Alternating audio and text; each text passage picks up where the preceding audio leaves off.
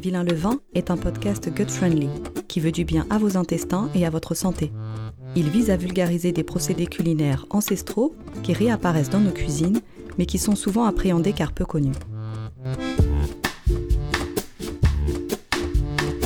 Vilain le vin Mais pourquoi est-il aussi méchant?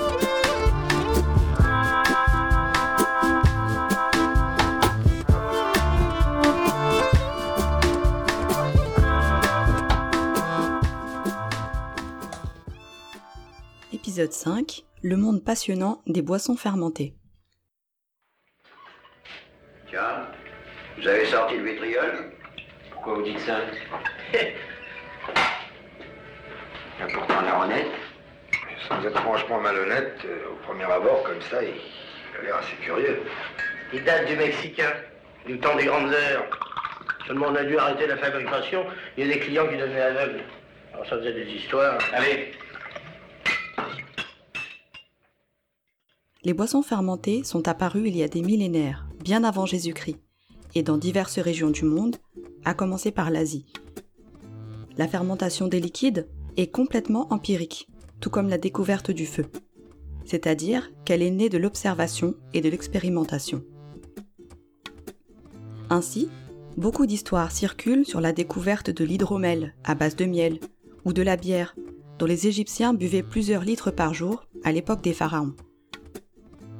Marie-Claire Frédéric, dans son incroyable livre Ni cru ni cuit, écrit même que cette bière était tellement nutritive qu'elle était considérée comme du pain liquide qui apportait force et santé. Au fil du temps, chaque région du monde a développé sa boisson fermentée, nationale ou régionale, en fonction des denrées présentes sur le territoire. Ainsi, les Mexicains ont inventé le tepache ou tepache, préparé à base de peau d'ananas, et aussi des boissons à base de maïs. En Afrique, la bière de mil ou de sorgho est préparée par les femmes. En Russie, c'est le kvass qui est apparu, préparé à base de pain de seigle. À propos, savez-vous que le mot kvass signifie levain? Je vous en parle dans un article dédié sur mon site, avec une recette. Si ça vous intéresse, je vous mets le lien dans la description du podcast. Bref, le monde de la boisson fermentée est absolument étendu sur tout le territoire terrestre. Chacun se l'est approprié. Même nous, les Gaulois, avec la cervoise. La cervoise d'Astérix Quand l'appétit va, tout va. Quand l'appétit va, tout va. Vidons les futailles, à nous la répaille. Quand l'appétit va, tout va. Souvent, ces boissons sont fortes et bien alcoolisées, ceci dû à leur longue fermentation. Mais il existe une gamme plus soft. Je l'appellerais bien la virgin fermentation.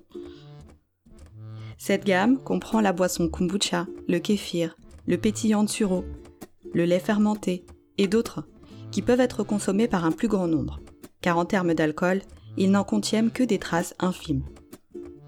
Ils sont plus doux aussi en termes de goût et donc plus inclusifs. Ces boissons fermentées fonctionnent à peu près toutes de la même manière. Elles démarrent leur fermentation de façon spontanée, ou grâce à un ajout, un starter, qui fait démarrer la fermentation, comme la mer de kombucha dont nous avons parlé dans l'épisode précédent, rappelez-vous. Une fois la fermentation commencée, il va se passer toute une série de transformations biochimiques qui vont entraîner l'apparition d'un liquide pétillant. Pour nous expliquer cela en détail, j'ai le plaisir d'accueillir aujourd'hui Linda Louis. Linda Louis, vous la connaissez peut-être déjà. Elle a ouvert le blog Cuisine Campagne en 2006 et travaille depuis en tant qu'auteur culinaire et photographe dans le Berry. Sa cuisine est proche de la nature, fraîche, spontanée et bénéfique. Souvent anti-gaspi aussi.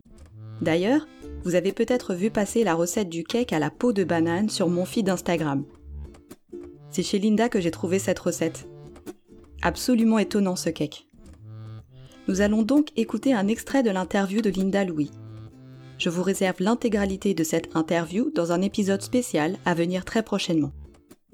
Linda va donc nous parler de sa démarche, de ce qui l'a mené à la fermentation et des principes des boissons fermentées, que vous pouvez aussi retrouver dans son super livre Boissons fermentées aux éditions La Plage. Linda, Nous t'écoutons attentivement.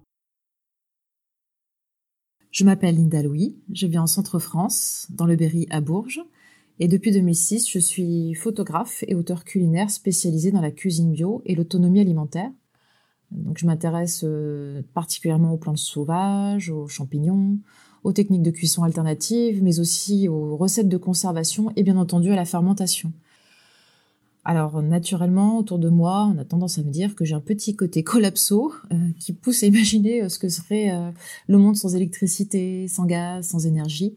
Donc j'oriente pas mal de mes recettes autour de cette thématique de l'autonomie alimentaire qui m'est chère. Alors en cuisine, je vous confier quelque chose. j'aime vraiment l'idée de faire beaucoup avec peu. Et la fermentation est une expérience en soi parfaite et incroyable il suffit de prendre des légumes, des céréales ou des fruits, euh, d'ajouter du sel ou du sucre, euh, de l'eau, et la magie opère presque sans rien faire. Je m'intéresse beaucoup également aux mécanismes biochimiques de la fermentation. Je trouve qu'ils permettent de bien comprendre et de réussir les recettes. Euh, pour moi, c'est un impératif que, d'analyser tout ça.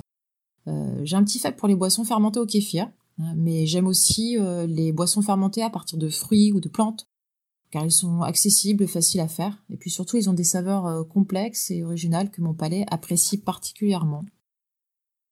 En fermentation, on distingue deux choses, euh, la fermentation spontanée et la fermentation contrôlée.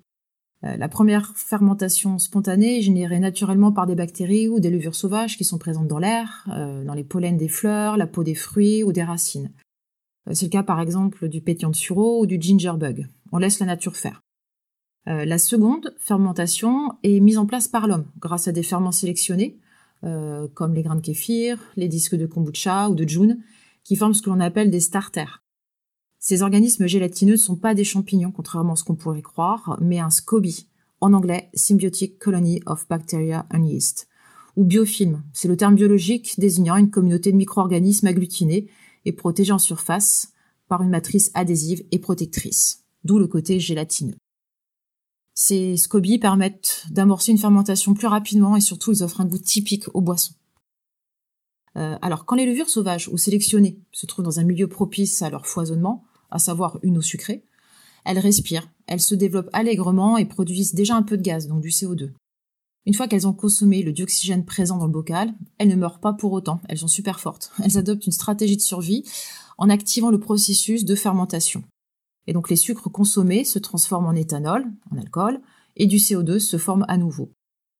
Ainsi, au bout de quelques jours ou semaines, euh, selon les préparations, ça dépend, euh, on obtient un jus fermenté, riche en levure, en bonnes bactéries, dont l'acide lactique, et surtout très pétillant. Alors, ce qui est clair, c'est qu'en buvant des boissons fermentées, on absorbe des millions de bonnes bactéries probiotiques qui vont coloniser notre estomac et nos intestins, et booster notre flore intestinale et même plus généralement notre organisme. Euh, donc euh, ces boissons ne, réduisent pas uniquement au silence euh, les troubles digestifs tels que les ballonnements, les diarrhées ou la constipation, désolé du détail, mais voilà, ils jouent un rôle essentiel dans le renforcement de notre système immunitaire qui, rappelons-le, est localisé à 80% dans nos intestins. C'est vraiment très intéressant. Bon, moi je veux savoir, quelle est ta boisson fermentée préférée, Linda? Alors l'été dernier, j'ai fait une découverte, euh, plus ou moins une expérimentation, je dirais. J'ai voulu tenter une nouvelle recette de boisson fermentée à partir de peaux et de graines de melon euh, que l'on jette habituellement au compost. Je me suis dit que comme le tepache, qui est une boisson fermentée d'origine mexicaine à base de peau d'ananas, cela pourrait peut-être marcher, que la peau du melon devait peut-être avoir beaucoup de levure sauvage. Et bingo, ça a marché. J'ai obtenu une boisson pétillante, euh, savoureuse et très originale et surtout inédite de la peau de melon. C'est vraiment étonnant et en même temps logique, car toutes les peaux de fruits, ou presque, contiennent des levures. La figue, par exemple, est utilisée pour le kéfir, le raisin pour le vin et le vinaigre, la pomme pour le cidre, etc. Absolument passionnant.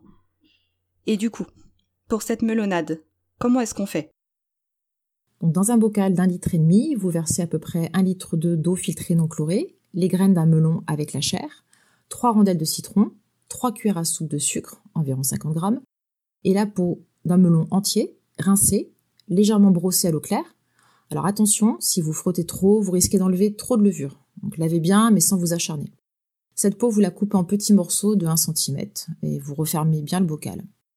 Deuxième étape, vous laissez reposer 2 à 5 jours jusqu'à ce que les morceaux de melon remontent et pétillent clairement à la surface. Troisième étape, on filtre, on met en bouteille, on visse et on laisse reposer encore un jour à température ambiante pour rendre le mélange encore plus pétillant. Vous pouvez retrouver cette recette de la melonade ou pétillant de melon sur le compte Instagram de Linda Louis, at Linda Louis Berry. D'ailleurs, Linda nous a préparé une surprise de saison, le pétillant de sureau, que vous allez pouvoir découvrir en pas à pas sur Instagram. Elle nous apprend comment reconnaître cet arbuste qui pousse à la lisière des forêts et dont c'est la pleine saison en ce moment, et comment obtenir ce délicieux pétillant. Voilà, c'est la fin de cet épisode sur les boissons fermentées. J'espère qu'il vous a plu et que ça vous a donné envie d'en savoir plus sur ces breuvages merveilleux.